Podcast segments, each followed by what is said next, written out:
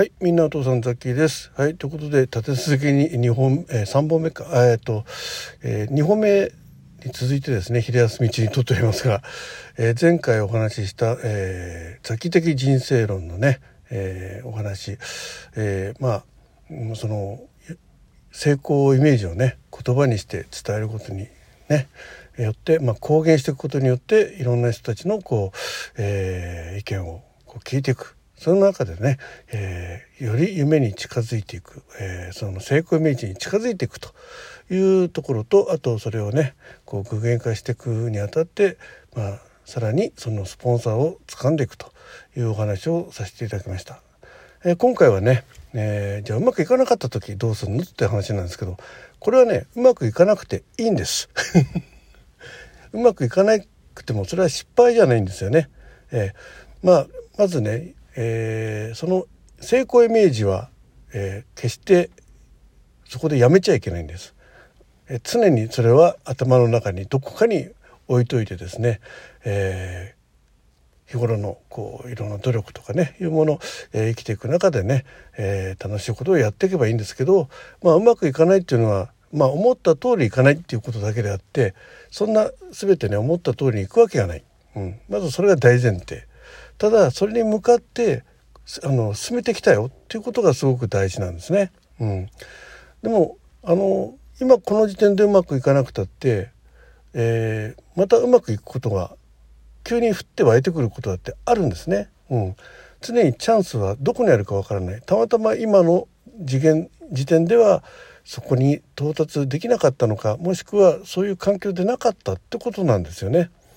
えー、それはあのいつかはえー、その成功イメージにまた近づく道が開ける可能性がたくさんあるんです。はい、ですのでうまくいかなかったっていうのは失敗じゃなくて、えー、たまたま今はその時期じゃなかったとか、えー、環境が、ね、整ってなかったもしくはね、えー、思った通りにはいかなかっただけであって、え思った通りに、えー、行くためにまたさらに努力すればいいわけですね。まあ、努力っていうか楽しんでいけばいいんですよ。うん、あの要は何を言ってるかというと諦めるべきではない、うん、その成功イメージはずっと維持し続けるっていうことが大事なんですね。で、えー、その、うん、時にじゃあもう何もなくなっちゃうのってことではないんですね。またあの他の成功イメージが湧くかもしれないじゃないですか。ね。えー、じゃあその時に、えー、今までやってきた成功イメージを、えー、なしにしないでですねそれをと並行してもう一つの成功イメージをまた描くんです。はい。で、それがね、まあ、いくつあってもいいんです。はい。あの、さっきの場合ね、もう今、うん、数えただけでも片手は、えー、5本以上 片手の指以上にね、えー、まあ、両手ぐらいあるのかなそんな気がします。でねまあそれは、えー、学生の頃にね、え描いたイメージまあもっと言えば幼少の頃に、えー、持っていた成功イメージそういうのもね多分どっか脳みそのどっかにね、えー、格納されてます。はい、いつでも開けられる状況で、えー、硬い、えー、鍵をかあの施錠せずにですねいつでも開けられるオープンオープンに、ね、なってる状態です。ええー、いくつか忘れてるのもあるかもしれません。でもね思い出すかもしれない。はい、でそれらはねあのパラレルにやってっていいと思うんです。はい、あのいつかねどこかで結びつくんですよこれが不思議と。えあのまあ65年ね生きてきたザッキーですからさらにね諸先輩方はね、うん、もっとそういうのを考えてると思うんですね。うん、ですんであの一つ一つの、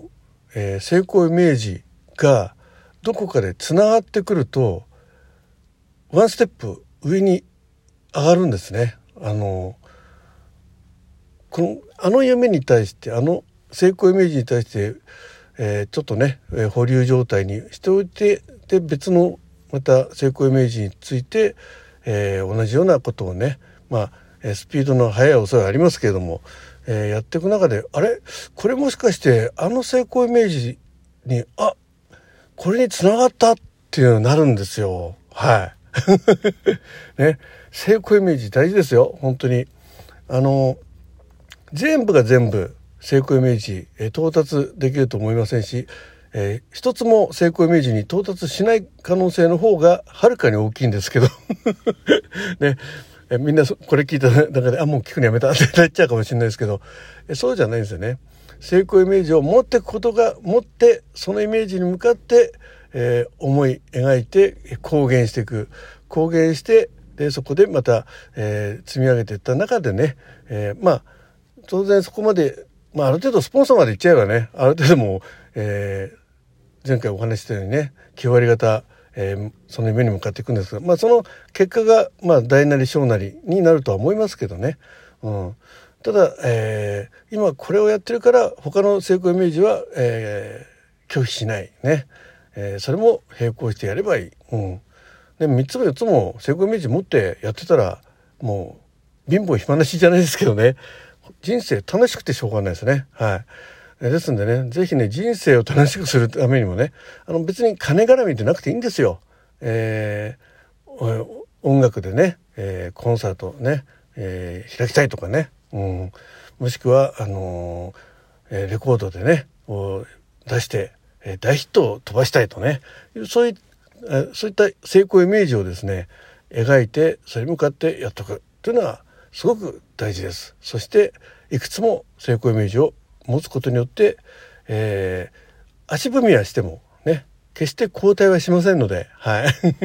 そういう感覚でやっていければいいんじゃないかなと思います。はい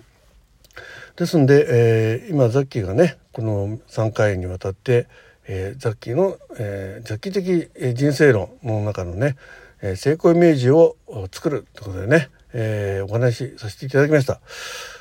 えー、まあいくつかね、まあ、これに派生して、えー、また別のお題目でですねお話しすることはあると思いますけどもまずは、えー、何かパッと思いついたらですねそれの成功イメージを大切にしてください。